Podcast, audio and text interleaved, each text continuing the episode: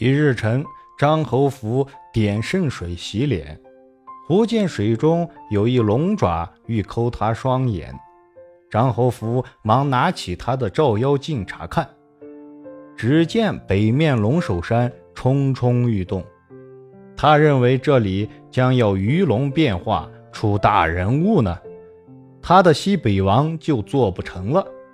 于是他亲自带人去斩龙首山，在龙首山脖子里挖了七七四十九天，白天挖开，夜里原长住了，就是挖不开。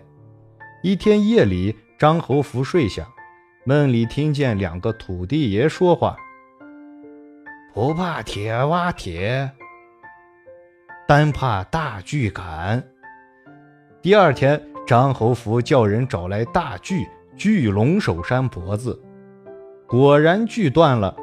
现在这段豁口还在，名叫斩龙草。从此，张侯福认为他做西北王不顺利，就着了这伙土龙的祸。他决心凭他的照妖镜，将其一一除尽斩绝。